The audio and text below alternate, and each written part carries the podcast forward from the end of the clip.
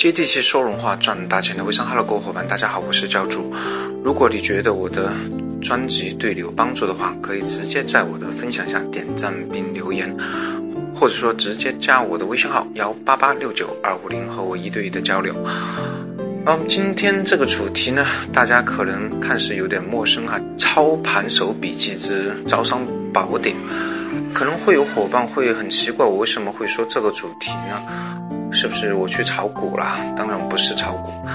嗯，是这样，因为最近呢，很多嗯微商类的厂家会找到我，他们会有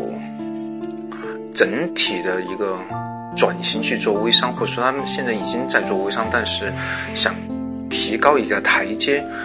找到我啊。之前其实也操作过很多类似的这类的项目，我有很多这种心得想给。现在正在想进入微商这个领域，或者说想提高自己整体微商销售量的这些厂家，去聊一聊我自己的一些作为操盘手的心得哈。其实我首先来给大家讲一个关于三国的故事哈。刘备三过茅庐，请出诸葛亮，而诸葛亮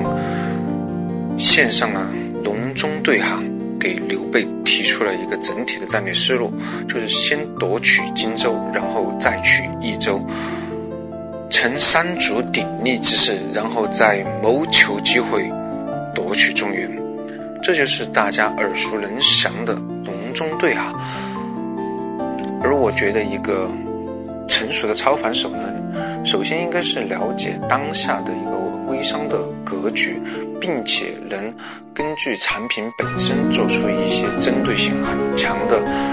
操作思路，而并非一些惯有的常规的一些套路性的打法，这样会更有效的帮助厂家去在市场空间中夺取自己的一杯羹哈，并且谋求更大的发展。好吧，开始今天晚上的分享。那为什么会说招商呢？因为大家最关心的可能也是招商哈，因为招商是所有厂商一来最为关心的一个话题。因为作为微商整个领域呢，可能最为重要的就是关于招商了。很多找到我的厂家呢，他会有我觉得比较好的思路，但是相对来说，我觉得不太符合微商这个领域的一些想法，所以说。我把自己的一些心得给大家进行一个呈现哈，因为有很多厂家找到我以后呢，他会习惯性的有一些传统领域的一些思路，嗯，去做微商，我可以理解啊，他是做传统产业出身的，肯定很多思维模式呢还是停留在传统行行业的思维模式，觉得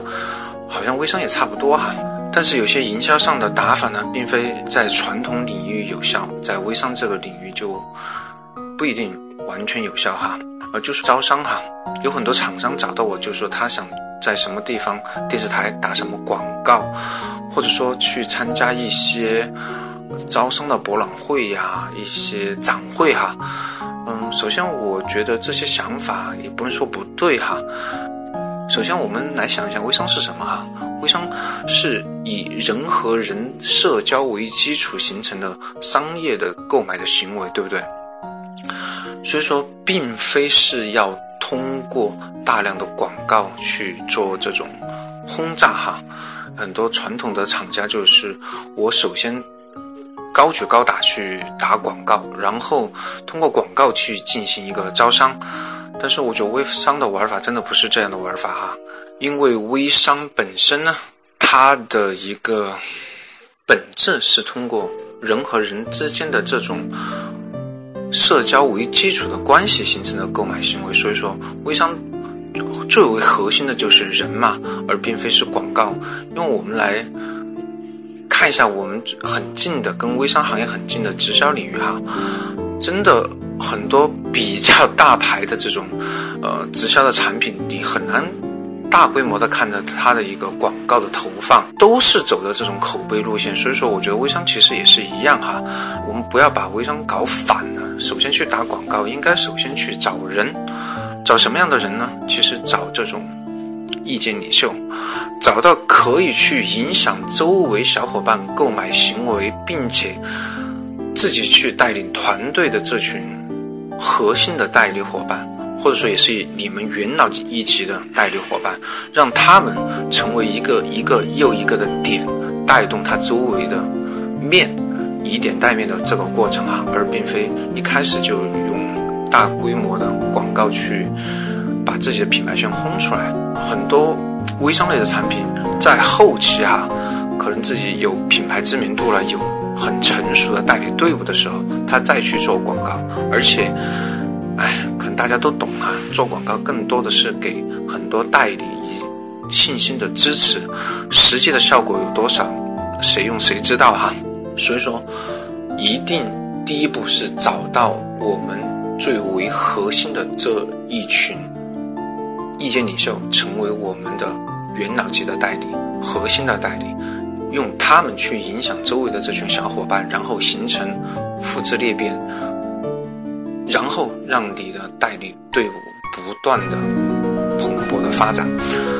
可能说到这里呢，很多厂家会问我个问题：怎么去找到这群意见领袖？加我的微信号幺八八六九二五零，我一定会告诉你的。好吧，分享很短，但很精彩。